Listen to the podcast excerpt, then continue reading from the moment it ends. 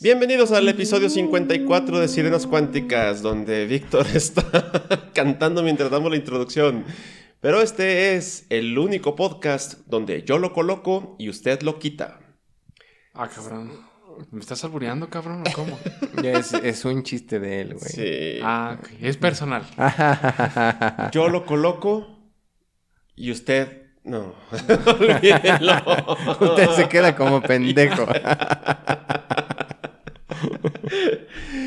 A ver, luego. Sirenas y tritones, hoy vamos a aprender a analizar nuestros sueños y descubriremos el trasfondo psicoanalítico de por qué decimos cosas comprometedoras que no queríamos decir, como lo que ocurrió en el episodio 13 de Leyendas Aztecas. Día a día, Ilui camina hace que el cielo sangre en el crepúsculo, pero su pena es tan grande que a veces... ¿Su qué? ¿Su qué? ¡Su pena! No, pues yo tampoco le daba a mi hija, güey. No mames, no. Me la va a matar, güey.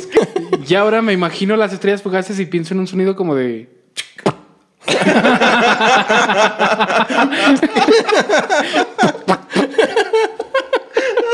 Sirenas y tritones, los saluda el doctor Daniel Solís y hoy me acompaña el fundador de este podcast, Lalo. ¿Qué onda, banda? ¿Qué onda? Muy contento de estar aquí. Y el fundador de Tenochtitlán, Víctor. Desde Aztlán. Directo desde Aztlán. Antes de empezar, me gustaría aclarar una eh, confusión que he escuchado incluso entre gente letrada. El mito dice que la psicología es charlatanería porque no es ciencia. Lo segundo es verdad, no es ciencia, puesto que la mente humana es demasiado compleja como para hacer predicciones irrefutables. Pero es un error garrafal pensar que la ciencia es el único tipo de conocimiento válido existente. La psicología no es ciencia, pero sí se basa en evidencia. Ahora sí, vámonos recio. De 1915 a 1917... Pasaron Sigmund- dos años. Güey, No ni una línea lo dejaste leer, Soy, cabrón. soy, eh, soy un pinche bólido, güey. Y un matemático. Sí, güey. En ese periodo de dos años, Sigmund Freud impartió un seminario universitario tan exitoso que le propusieron publicar las notas de las pláticas como si fuera un libro. Introducción al psicoanálisis es el nombre de ese libro y es en lo que me baso hoy principalmente para el episodio. El nombre de ese libro y el nombre de este capítulo, banda. Freud fue un revolucionario que se dio cuenta de la intensa relación que guarda la psique con la libido, es decir, con la energía sexual, que no es necesariamente sexo. Como toda revolución, Víctor ya está para los de Spotify, Víctor ya está haciendo- lanzándole líbido a Líbido. Lalo. Tú sabes que aquí hay tensión sexual. Sí, güey. Sí. Es energía libídica. O se rompe con besos o con tacos. No, pues me la pones difícil. Me la pones dura. Verga, ¿cómo no se me ocurrió? Como toda revolución, es un parteaguas, no una obra acabada. No. Así que tomemos sus conclusiones como limitadas. Abrió la caja de Pandora, pero ha tocado a sus sucesores ir domando a los múltiples demonios que había adentro. Él mismo menciona que conforme la fisiología avance, es posible que rellene muchas lagunas de la teoría psicológica. Por el bien del entendimiento del tema, he dividido este episodio en actos fallidos y sueños. Los actos fallidos o funciones fallidas son fenómenos en que se nos chispotea sin querer queriendo. Ocurren, por ejemplo, cuando una persona dice su pene era tan grande en vez de su pena era tan grande. Ah, ese era un sueño. no me haces pendejo. Esa era una fantasía, güey. Sí. Su pene era tan grande que no lamento haber, no haber estado ahí. Sus floches, güey. También dijo floches, ¿te acuerdas? Estaba como todo el y capítulo. se burla de mí, cabrón. Cambiar palabras puede ser al leer, al escribir o incluso al oír. Un sabio dicho dice, el sordo no oye, pero bien que le compone. Dicho Otro- por. Mm, mi chico Kaku. Michio Kaku. Michiko Kaku. Este güey lo sacó de Michio Kaku y lo más le puso otro cho. No mames. ¿Quién es mi chico? Michio Kaku es un físico. Ah. ¿Por qué nunca me has hablado de él? Porque lo ha hecho Santa Olaya. Ah. no editen eso. No, aquí tenés- Eso no fue un acto fallido, fue a propósito. Otro fenómeno relacionado es el olvido temporal, como cuando decimos lo tengo en la punta de la lengua. Y No lo, no lo quites. No te hagas para allá. no te saques.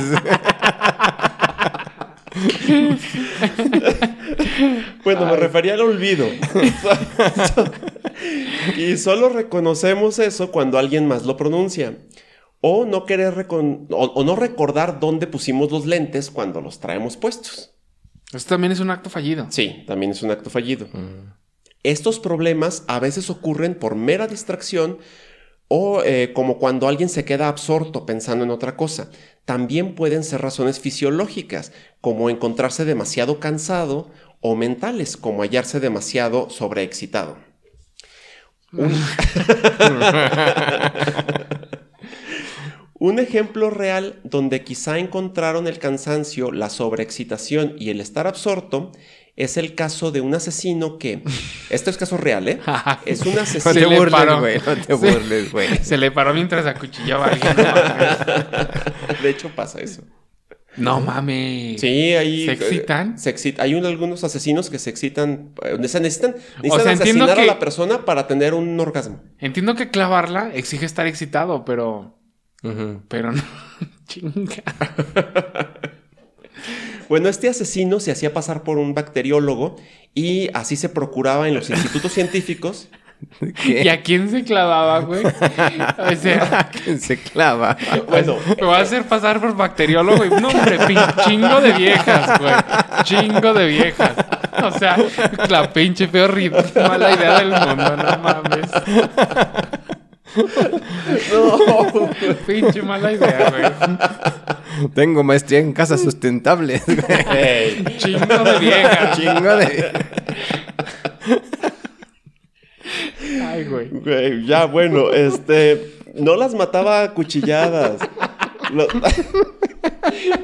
De la risa, güey. ¿Qué, güey? Les dejaban una bacterilla por ahí. sí, sí. No mames. No. Sí, Lo que hacía era comunicarse con los institutos bacteriológicos, pedía muestras de patógenos peligrosos y luego con eso las, las infectaba. Se las O en la cara, güey. Los floches contaminados. Le hicieron daño a los frijolitos. Y sí, lo hacía con personas que le desagradaban para, para matarlos. Lo descubrieron porque en una carta a uno de los institutos se quejaba de, los, de la ineficiencia de los cultivos que No, recientemente... se murió luego, cabrones. No Sí, mames. de hecho, sí, ese fue el problema. Y en un lapsus, en vez de escribir en mis ensayos con conejillos de indias, escribió en mis ensayos sobre personas humanas. No mames. no mames. Es que, bueno, aguanta. En primera, es que eso, es- estar escribiendo toma tiempo, ¿no? Pinche acto. Yo pensé que los fa- actos fallidos eran así, como mi grande pene o cosas así. Decir mi grande pene. Ah, no, su grande pene. Su Su gran- sí, no, tuyo no. tuya no. No, no, no. Pero este güey estaba escribiendo, o sea, era una cosa de. Sí, es que por eso, por eso digo que puede estar el cansancio. Porque obviamente ya está, sí, matando mucha gente, está cansado. La sobreexcitación, porque está de, es que ¿por qué no me enviaron? Eso es lo que, de- los microbios que necesitaba, estos estaban chafas. Y el estar absorto, está tan pensando en, ¿no se murió esta persona? Sí, que todo eso se combinó para Ajá. que él, él mismo se denunciara. ¿Pero qué escribió? Personas. En mis ensayos sobre personas humanas. Pero entonces puedes pedir microbios, puedes pedir bacterias. Él se, e- e- es- era otra época, obviamente, estamos hablando de fines del siglo XIX, Ajá, pero él se hacía pasar por bacteriólogo, no había los controles de calidad que hay ahora, ajá. y él podía pedir patógenos peligrosos. Soy Chuchito. Nomás diciendo que era investigador. Soy bacteriólogo. Qué loco. Sin embargo, no todos los actos fallidos pueden explicarse bajo estas circunstancias psicofisiológicas. Un acto muy común es el de caminar y darnos cuenta de que llegamos a nuestro destino y no supimos cómo, como si existiera otro yo que se encarga de evitar que choquemos y que es- él sabe a dónde vamos. ¿Sí les ha pasado alguna vez? No mames, o sea, ¿cómo, güey? Sí, una vez llegué bien pedo a mi casa, güey. No supe Y no cómo. sabes cómo No, llegaste. No, sé cómo. No, no, pero es- no es un acto fallido, es, es un acto etílico, güey, no mames. Pero aún así pareciera que hay alguien más que se encargó de conducir y de llevarlo a su casa y él ni Ajá. cuenta se dio. Su parte consciente no Ah, se dio ah. cuenta. Tú dirías... Es yo- como cuando, es como cuando estás sonámbulo. Ajá. Cuando Básicamente. a mí me pasó cuando era niño que, que un día me desperté Con el Eh, padrecito a un lado. ah, y no, eh, me desperté y estaba abriendo la puerta. Entonces no sé cómo en la Mm. oscuridad no choqué con nada y no me desperté hasta estar en la puerta. Sí. Supongo que supongo que tiene que ver, ¿no? Es Eh, este es- per- sí, por ahí, por ahí iría. Por ahí la, va. la idea de que hubiera alguien más que está controlando en ese momento. ¿Y si te poseyó un espíritu?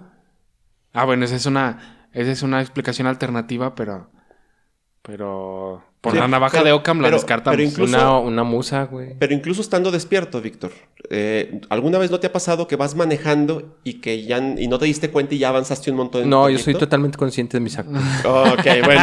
A, a Yo soy otras un hombre en personas sí les pasa. Este, un caso de olvido muy sencillo y claro eh, es que impresiones displacientes son olvidadas con facilidad. O sea, lo que no queremos recordarlo, lo olvidamos, porque nos causa eh, molestia. Charles Darwin era, que era un ejemplo de honestidad e interés por la verdad científica, quedó tan impresionado por este fenómeno que se impuso la regla de anotar en su libretita con particular cuidado las observaciones que iban en contra de su teoría, ya que como tuvo ocasión de confirmarlo repetidas veces, esas eran las que se le olvidaban. Mm, Sí, ¿sí? sí. En el caso de las palabras, a veces el acto es pequeñísimo, lo que llamamos un lapsus. Por ejemplo, cuando estaba escribiendo el borrador del episodio sobre el fin del mundo, quise escribir formas del fin del mundo hay muchas. Al releer, descubrí que puse formas del fin del mucho. Formas de fin Hay mucho. mundos. Hay muchos machos. Hay muchos machos. En este caso se le llama... Ese es un acto fallido. Sí, claro. en este Eh. caso es un acto fallido de anticipación, así se llama, porque adelantamos una palabra. En mi caso, adelanté muchas y las mezclé con mundo. A ver, a ver, a ver. ¿Cuál es la línea que divide el pendejismo del Sí, acto sí, fallido? Sí, sí, sí. ¿Cuándo es el subconsciente y cuándo...? ¿Cuándo estás No, maestra, mi hijo no es pendejo, tiene actos fallidos.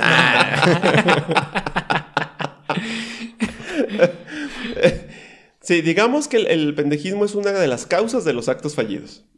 Mm. Porque, porque hay muchas. O sea, hay partes psicológicas, hay partes fisiológicas, hay partes por estar cansado y partes por estar menso. Sí, como, y para mayor referencia, el episodio anterior con Víctor. ya lo edité, güey. Ya me excité. Lo edité, pendejo. Ah, ese, ese fue un acto fallido. Gracias, No, Lalo. La, la, la. Qué gran ejemplo. De nada, no de nada. Ya me. Yo pensé que había dicho ya me Por excité. eso, un acto fallido, ¿recuerdan que dijimos del oído? Simón, Simón. El sordo no oye, pero bien que le compone. Sí, mira. Gracias, Lalo. Yo sé que lo hiciste a que estaba propósito. pensando mientras te veo, güey. Mira, güey, así. ay, la portada es esta, güey. Bueno, pero hay casos más interesantes.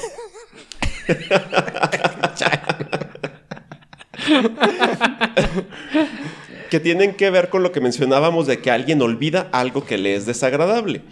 Freud menciona un acto fallido eh, muy interesante de este tipo. Se trata de una señora que olvidó probarse el vestido de novia en la víspera de su boda. Y Freud se hace la pregunta, ¿quería la señora realmente casarse? Sí. A ti te quedaban chicos los pantalones.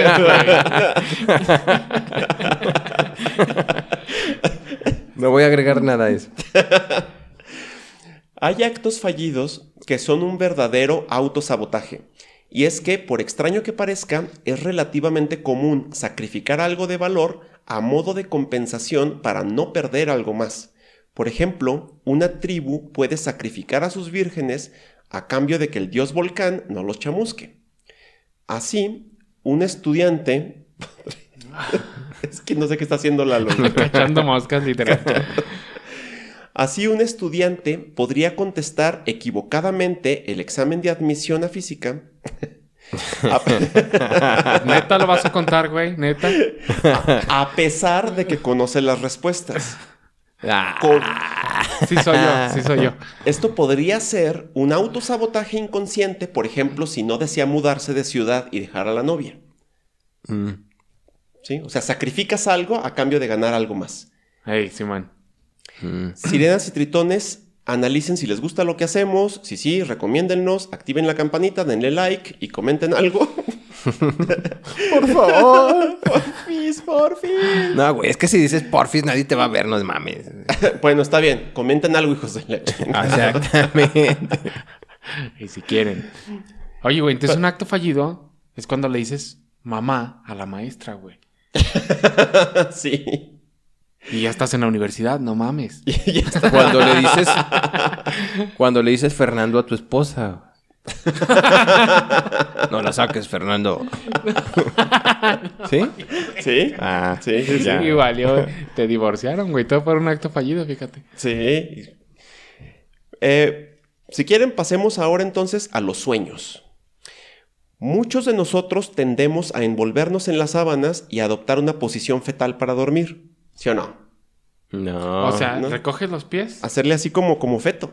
No, yo me Mucho- duermo como Coyuxauhtli. Después de agarrarse chingazos con. con Huitzilopochtli. Ey. Sí, que la La da así, güey, así. Tú sabes, Lalo. Bueno, mucha gente sí lo hace. Mucha gente adopta la posición fetal para dormir. Diríase que aún de adultos no pertenecemos al mundo, sino dos terceras partes. Y que cada despertar es para nosotros un nuevo nacimiento. Ay, con razón se siente tan culero. Con razón, amanezco bien babiado, güey. Pensé que eran mecos, pero no. Acabo de nacer otra vez. El psicoanálisis onírico en realidad no lo descubrió Freud. Desde los griegos hasta los aztecas era impensable emprender una campaña militar sin intérpretes oníricos. Las pitonisas fueron las primeras psicoanalistas de la historia.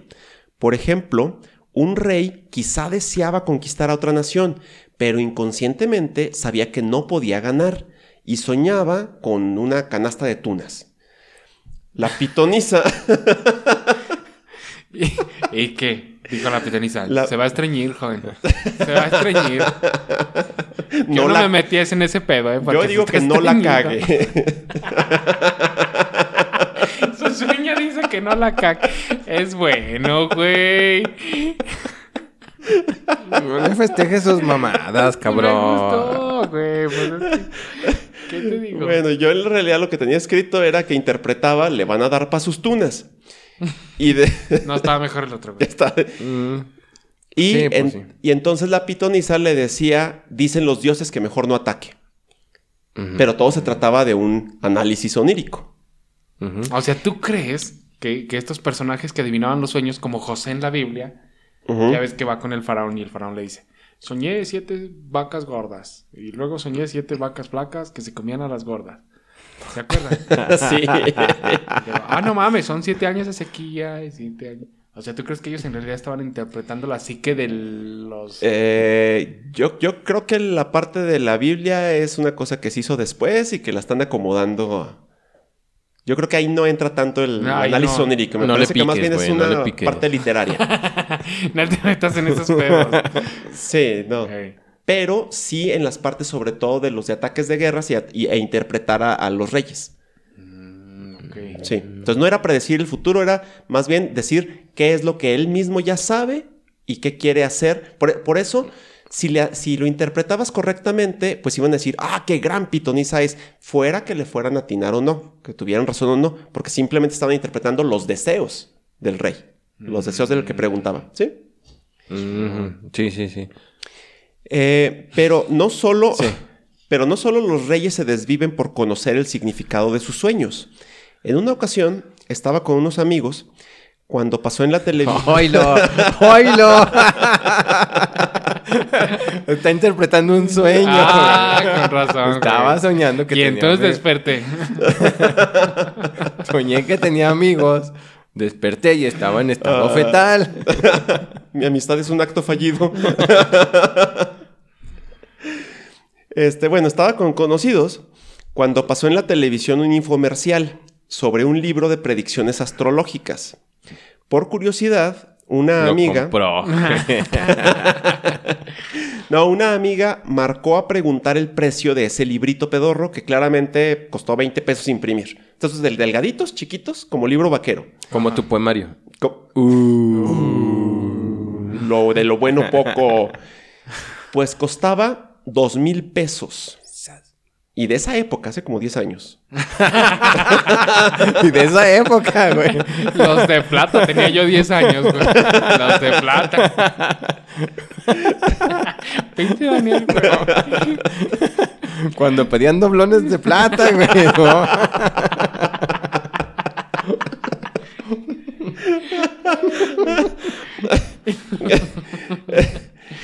Siempre Bueno, calla este, güey. Bueno, dos mil pesos y eso sin incluir gastos de envío. Para colmo, la estuvieron molestando con llamadas toda la noche para convencerla de comprarlo. Finalmente se le ocurrió decirle que, por mucho que lo quería, era pobre. Listo, ellos mismos le colgaron. Saludos, Maguna. Era Mar. Maguna. Mar. Ah, ¿y por qué le dice Maguna? Así le podamos también. Ah. Pseudoan- Sí, pseudoanálisis de sueños hay por, por todos lados. Le estoy saludando a Mar. Ah. Como en la página de Mundo Deportivo, donde dice que soñar con gusanos en la boca, cito, pueden... Querer un viborón. es querer chuparte un viborón, ¿o cómo? Es que no te los echen en la espalda.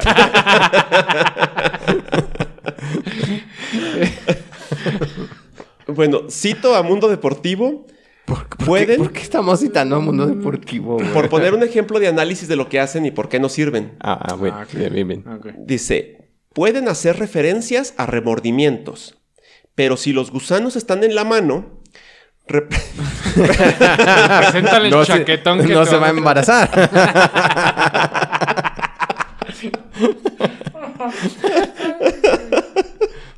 Oh, dice, representa que progresas por buen camino. Porque no se va a embarazar. Si ¿no? lo Sí, traes en la mano, sí. sí, güey. Tienes el futuro asegurado si en la mano, güey. Pero si los gusanos en las manos son repugnantes, podría ser un presagio de dificultades económicas. O sea, le dan así como que el fregadal de opciones, ¿no? Ajá, ajá. Sirenas y tritones, aunque sí hay símbolos que tienden a representar más o menos lo mismo para la mayoría dentro de una misma cultura, el significado específico del sueño es único e intransferible. Le pertenece exclusivamente a la persona que lo soñó. ¿Qué pedo con este? Está tirando manotazos. Por ejemplo, no es lo mismo que yo sueñe con gusanos y que signifique que tengo miedo a enfermarme, a que lo sueñe un entomólogo, a que que, significa que es un día normal. que es un día normal, a que lo sueñe Lalo, Ah, que trae antojo. ¿no? También. ah, sí, sí, entiendo. Sí. Entonces es único e intransferible. Pero a veces los sueños no son más que una representación de lo vivido en el día, como lo del entomólogo que decías ahorita. Por ejemplo, vemos una película de superhéroes y soñamos con ser uno. Estos sueños suelen olvidarse casi al instante. Sin embargo, algunos son tan profundos que los recordamos después de décadas.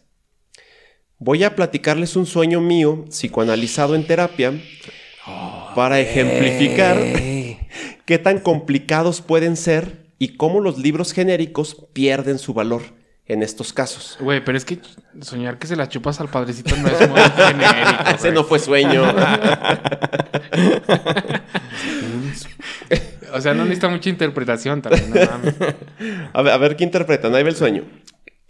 Mi sueño es así. Estoy en Fresnillo, afuera de mi casa.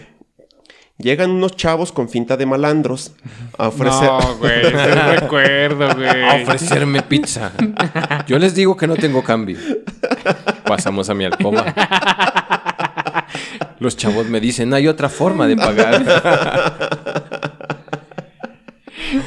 Lo bueno que son chavos.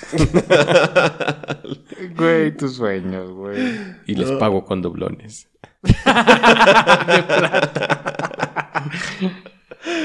Ay, güey. Este, estos malandros pasan a ofrecerme un nuevo sistema de cable. Acepto. Pinche sueño, güey. ¿Por qué recuerdas eso, güey? No mames. Y el güey se queda impresionado en la mañana. Esta es No fibra mames. óptica.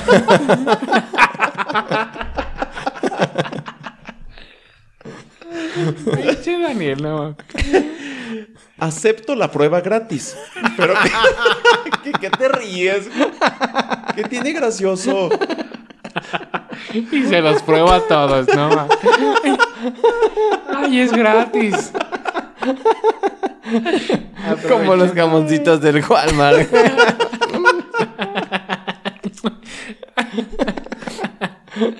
Jamoncitos del guau. Güey, es con... Continúo. Pero cuando acaba la prueba, decido cancelar porque no tengo dinero. Sin embargo, mi, mi papá me dice que no lo haga porque son muy agresivos. No sea puto, mijo. No se deje cachetear con eso. Ni yo le pego, cabrón.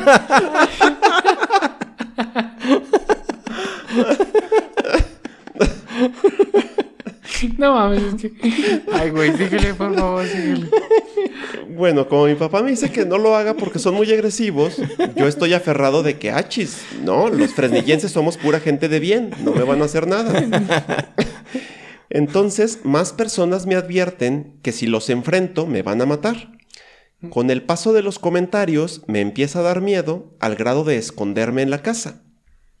Eventualmente decido que no puedo seguir así y decido confrontarlos. Salgo de la casa y el sueño termina tras dos cuadras de caminar. Ahora la, la interpretación, eh, que en, en terapia psicoanalítica. Ah, neta. Es sí, o sea, la interpretación vino en la terapia. No, no la hice yo, nada más. Ajá, ajá. Eh, justo en el punto de la calle donde iba caminando, cuando el sueño se corta, justo ahí había un puesto de hamburguesas en el que yo cenaba diario. Por esas fechas, varios familiares empezaron con problemas médicos que podían controlarse con una alimentación sana.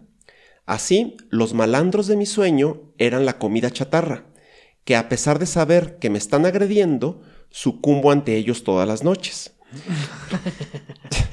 No, no, güey, la Y hasta le pone sucumbante. Eso es un acto fallido, güey. No, es eso sí está fallido. escrito. No Güey, ¿cuánto te cobró esa morra o el vato ese? te lo digo, tú quieres que te empanicen la milanesa, güey. Sí, güey, pues si quieres que te den unas cachetadas. Güey, güey. Reviso- Eres un bucaque, cabrón, y ya. ¿Qué? Reviso entonces mi estado de salud y resulta que estaba manejando ritmo cardíaco en reposo de 100 y presión de 150 sobre 90. Con el nuevo conocimiento... estaba, No sé qué significa eso. Estaba excitado Significa sentado, que Ah, en- estaba excitado. Estaba excitado. traía, traía hipertensión. O sea, con lo traía- del cable sí te excitas, cabrón. con uno, con uno más no. Entonces, con este conocimiento, cambio de alimentación, los, deja- los sueños dejan de ser estresantes y mi ritmo y mi presión se estabilizan. Se podría decir que en cierto sentido mi cuerpo estaba avisándome del peligro a través de los sueños. Sí, sí. Tú estás pensando lo mismo que yo, güey, dilo. No, güey, no estamos pensando lo mismo. Sí, güey. ¿Qué estás pensando tú? Dilo, güey.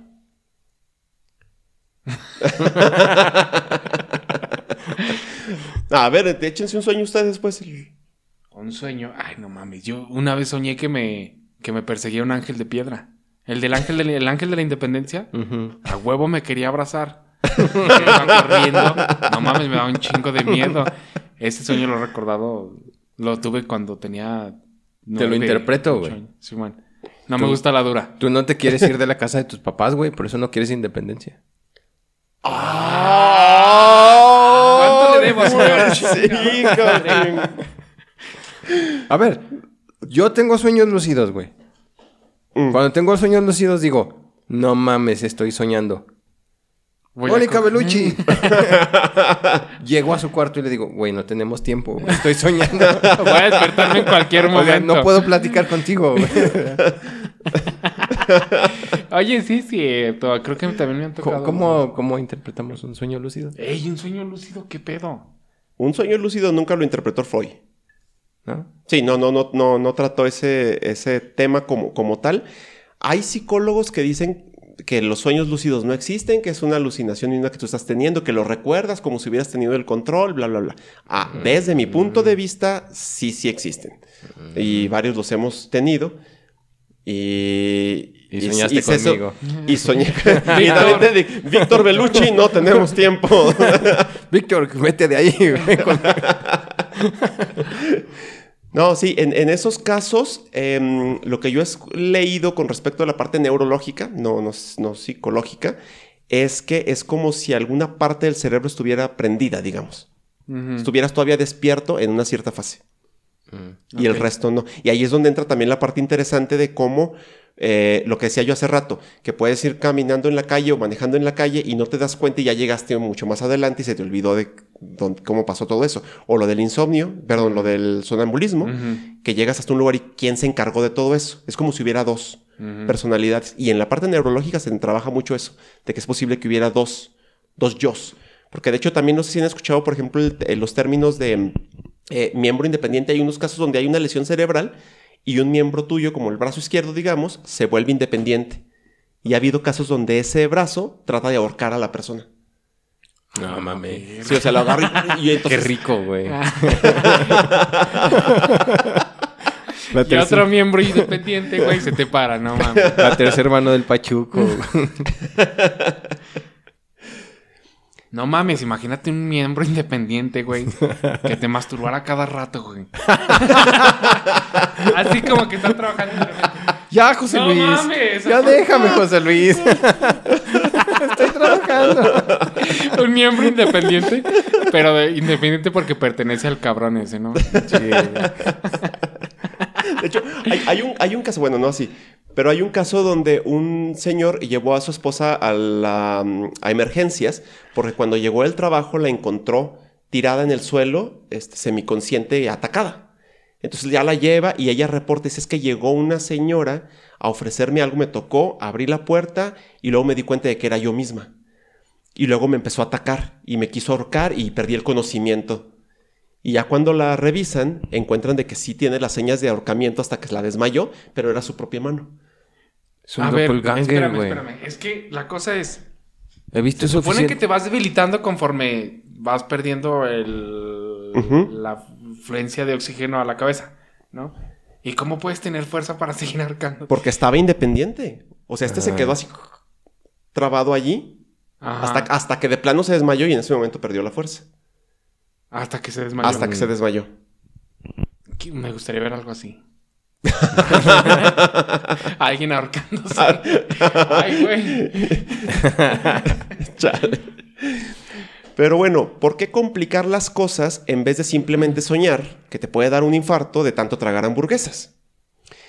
Bueno, el sueño es una salida para conflictos y entre más amenace este conflicto a nuestra felicidad o nuestra autoestima, más formas de defensa y represión aparecen, reborujando el sueño hasta volverlo absurdo. Reborujando, güey. Cuando nos escuchen en Japón. Reborujando. reborujando, búscalo, cabrón. Busca que reborujando. La condensación, es un término, la condensación es cuando... Cuando llueve, güey. Sí.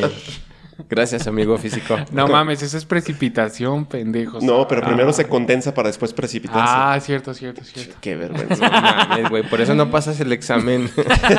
Por eso te autosaboteas. La condensación es cuando un solo símbolo representa muchas cosas. El desplazamiento es cuando un elemento no representa algo directamente, sino que tiene relación simbólica con lo que de verdad representa. Y la simbolización es cuando algo representa otra cosa, como una metáfora. Un ejemplo de lo último lo vemos en Los Simpson, cuando Seymour Skinner le dice a su mamá que se le va llamando con la mamá y se le corta la llamada y luego después le dice, "Perdón, mamá, se cortó porque entré a un túnel." Y la mamá le contesta, no quiero que entres a esos túneles, tú sabes lo que simbolizan. ¿No recuerdas ese episodio? No. Pero, ¿cómo lo interpretas? Es como. O sea, es el juego que hicieron No en quiero que entres entre esos túneles. ¿Eh? ¿Cómo se inter- Los túneles significan el acto sexual. El tren Sí. entrando en la vagina. Ahí es, en la, pel- es la canción de Amor a la Mexicana de Thalía. A ver, dice. cántala. Yo bailo, güey, tú ¿Dónde? canta. Y con todas las llavecitas que ¿Dónde trae dice? acá en los pechos, ¿eh? No, ¿Trae esa es llaves? como piel morena, güey. Ah, sí, es cierto. No mames, yo quiero ver eso. Sí, tiene, trae unas llaves en piel morena. Oh. Pero enamorar a la mexicana dice. Aquí hasta adentro yo lo quiero, en una parte. Dice, ¿Qué? hasta adentro yo lo quiero, dice en una parte. Ajá. Y en el video es Pero un no te tren llega. entrando en un túnel. Ujú. Ah. Muy explícitos. A ver, ponlo. si tuviera datos. Te voy. Fíjale, güey. no, no, no lo dije así, güey. A ver, güey, pero yo alguna vez leí que los, que los sueños nosotros les damos forma. Entonces, esta teoría, no recuerdo de quién era, eh, es que tú sueñas con un ventilador, luego con un refrigerador, luego con una pared, luego con un elefante, luego con un avión. Y entonces tu cerebro dice, no mames, no puedo pensar tantas pendejadas. Tengo que darle, tengo que darle coherencia al sueño. Que en realidad no soñamos nada coherente, sino que soñamos flashazos de chingaderas. Y nosotros decimos, ah, puedo hacer este rompecabezas. O sea, el cerebro crea una historia que le dé sentido a todos los elementos que se supone que está soñando. Pero tú crees que son, oh, la, según esta teoría, son elementos aislados, inconexos. Que no significan nada. Azarosos. Ajá. O sea, Ah, no lo sé. Evidentemente.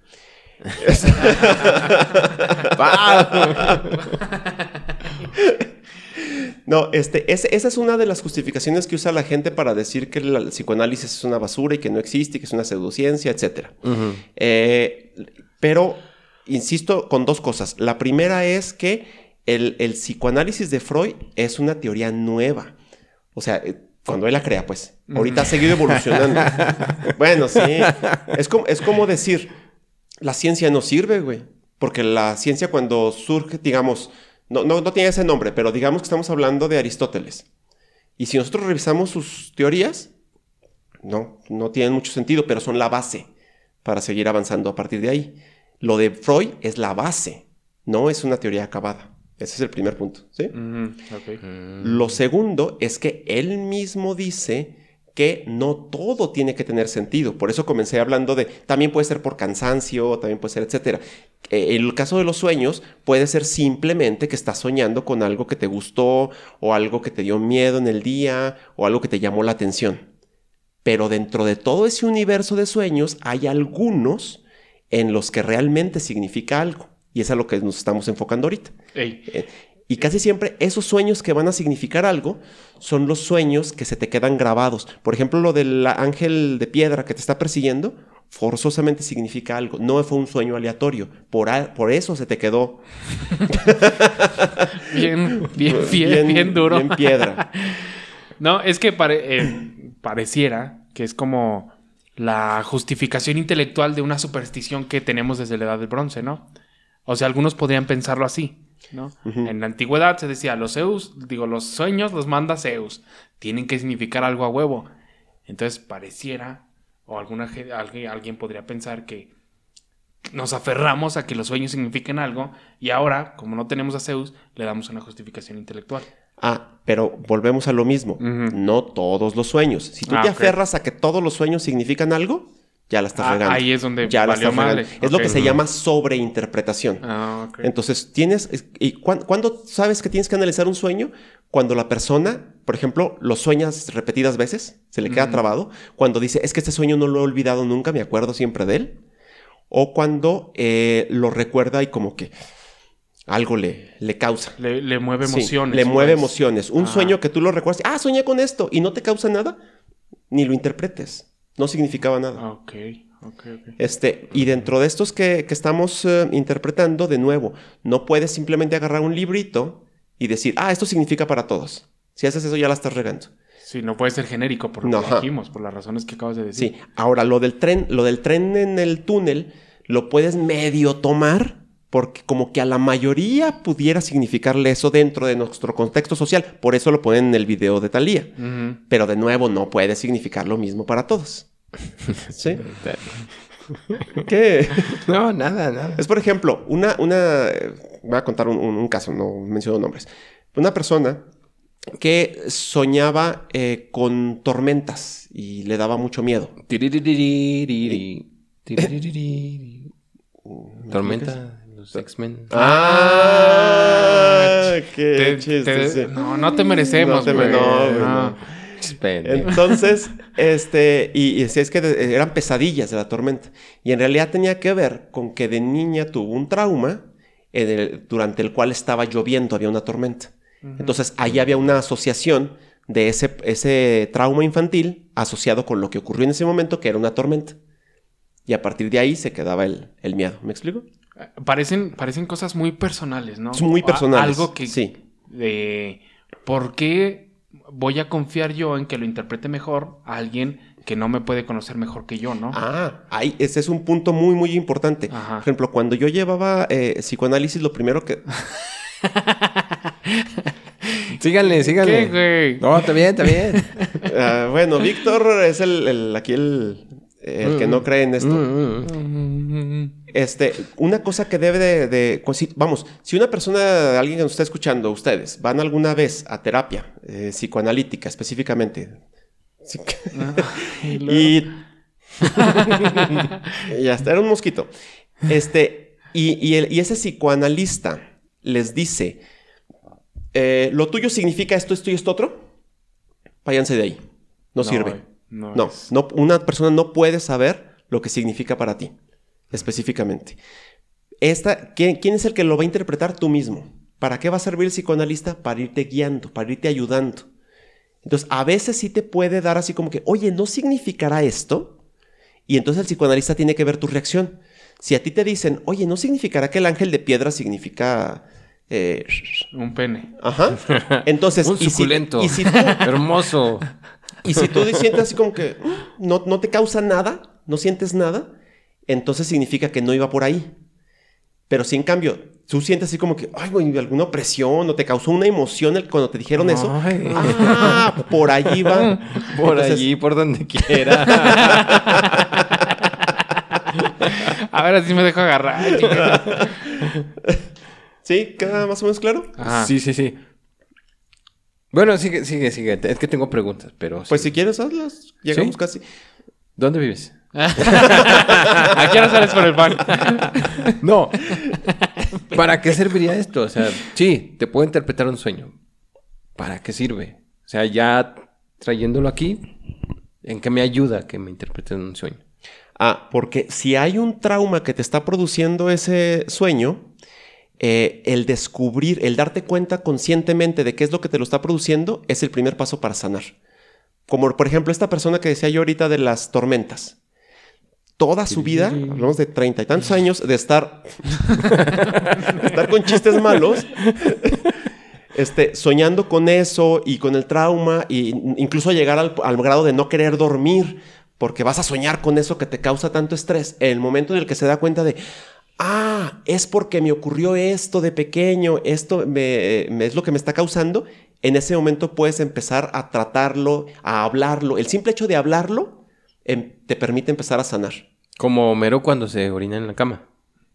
Ah, sí. Eh, No Sí. mames. Sí, pero básicamente... Güey, cultura popular, No, cabrón. ¿Por, por qué cuando, cuando nos sentimos malo eso y vamos con los compas y empezamos a platicarlo, nos sentimos mejor? Los que tenemos Ah, compas. claro. ¿Sí? Sí, sí, sí. Porque ves la miseria de los compas, dices, no estoy tan pendejo. güey. no estoy tan mal, güey. Sí, güey. Bueno, externalizar es una forma de sanar, eh, de- o, o- o visto de otra manera, si lo vemos como medicina a- alópata, sería sabiendo la... bueno, como viéndolo como medicina en general. este, sabiendo la causa de la enfermedad, te podemos empezar a tratar, a dar la medicina. Lo mismo pasa acá, darte cuenta qué es lo que está causando el problema, ese es el primer paso para empezar a sanar. Oh, qué chido. Manden sus sueños al Sí. canal de YouTube. Pónganos ahí en su. Húmedos. Aquí los interpretamos. La absurdidad de los sueños hizo que Breton y Dalí consideraran a Freud, cito, su santo patrón. Mientras que Freud se horrorizaba con sus métodos, al grado de llamarlos, cito, locos de remate. Sin... ¿Te refieres a estos métodos? Por ejemplo, el de Dalí de ponerse con una cuchara. ¿Te acuerdas? Tú no lo contaste, ¿no? No lo contaste. Probablemente. Sí, sí, si es algo Sí, oculto, sí seguramente algo lo dije sí. yo. Chinga. Si es una pendejada, lo soñaste.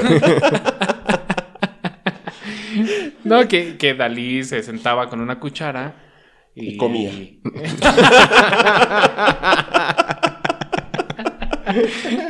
ah, qué buena idea para pintar, güey. No, o sea, el, el, el- se- quedaba dormido y cuando cuchareaba. se le caía la cuchara. Cuchareaba. No mames, güey. Cucharear, güey. Cuchareaba, bonito. cuchareaba con Sí, Bretón. está bueno. Entonces se cayó la cuchara, él despertaba y como estaban las primeras etapas del sueño, podía Ah. recordar todo lo que su mente había estado eh, manifestándole en ese, en ese presueño, ¿no? Mamadas. y ya se ponía a pintar. Pues por eso. Ok, Freud decía que eso eran mamadas, que Ah, estaban gracias. malinterpretando su teoría. Gracias, señor Freud, Freud, a través de Daniel. Pero, pero entonces, ¿eso lo hacía o no lo hacía Dani? No me acuerdo, lo- no, ese no te lo conté yo. ¿No? No. Ah, no. Eso lo soñaste. Se lo soñaste. Pero se, suena, suena Espera, te chido, lo puedo suena interpretar, chido. güey. Suena a Dalí, güey. Sí, Suena sí, a Dalí, la neta. Sí, suena. uh. qué, buen, qué buena palabra, güey. De hecho, no recuerdo si fue Dalí o Bretón el que fue a visitar a Freud y salió decepcionado después de la, de la visita. Porque él esperaba que iba a ser un tipo que iba a estar con, con todo eso de, oh, entonces pintas con tus sueños, wow. Y en realidad les dijo, no mames, no, o No sea, están no, pendejos. no- no es mi teoría, no es lo que estoy hablando, güey, están pintando mamadas. Este, pero bueno, eso fue el, eh, el, el episodio básicamente. No te Es- vayas, amigo. Sin, sin importar lo complicado y largo que parezca el proceso, Éntrale. episodio. Tú éntrale, güey. Si es complicado y largo, no te asustes. invito a las sirenas y tritones a no barrer los problemas bajo la alfombra y a acudir a terapia cuando se requiera. Es dinero bien invertido porque, como lo dice el Talmud, cito, un sueño que no ha sido interpretado es como una carta que no ha sido abierta.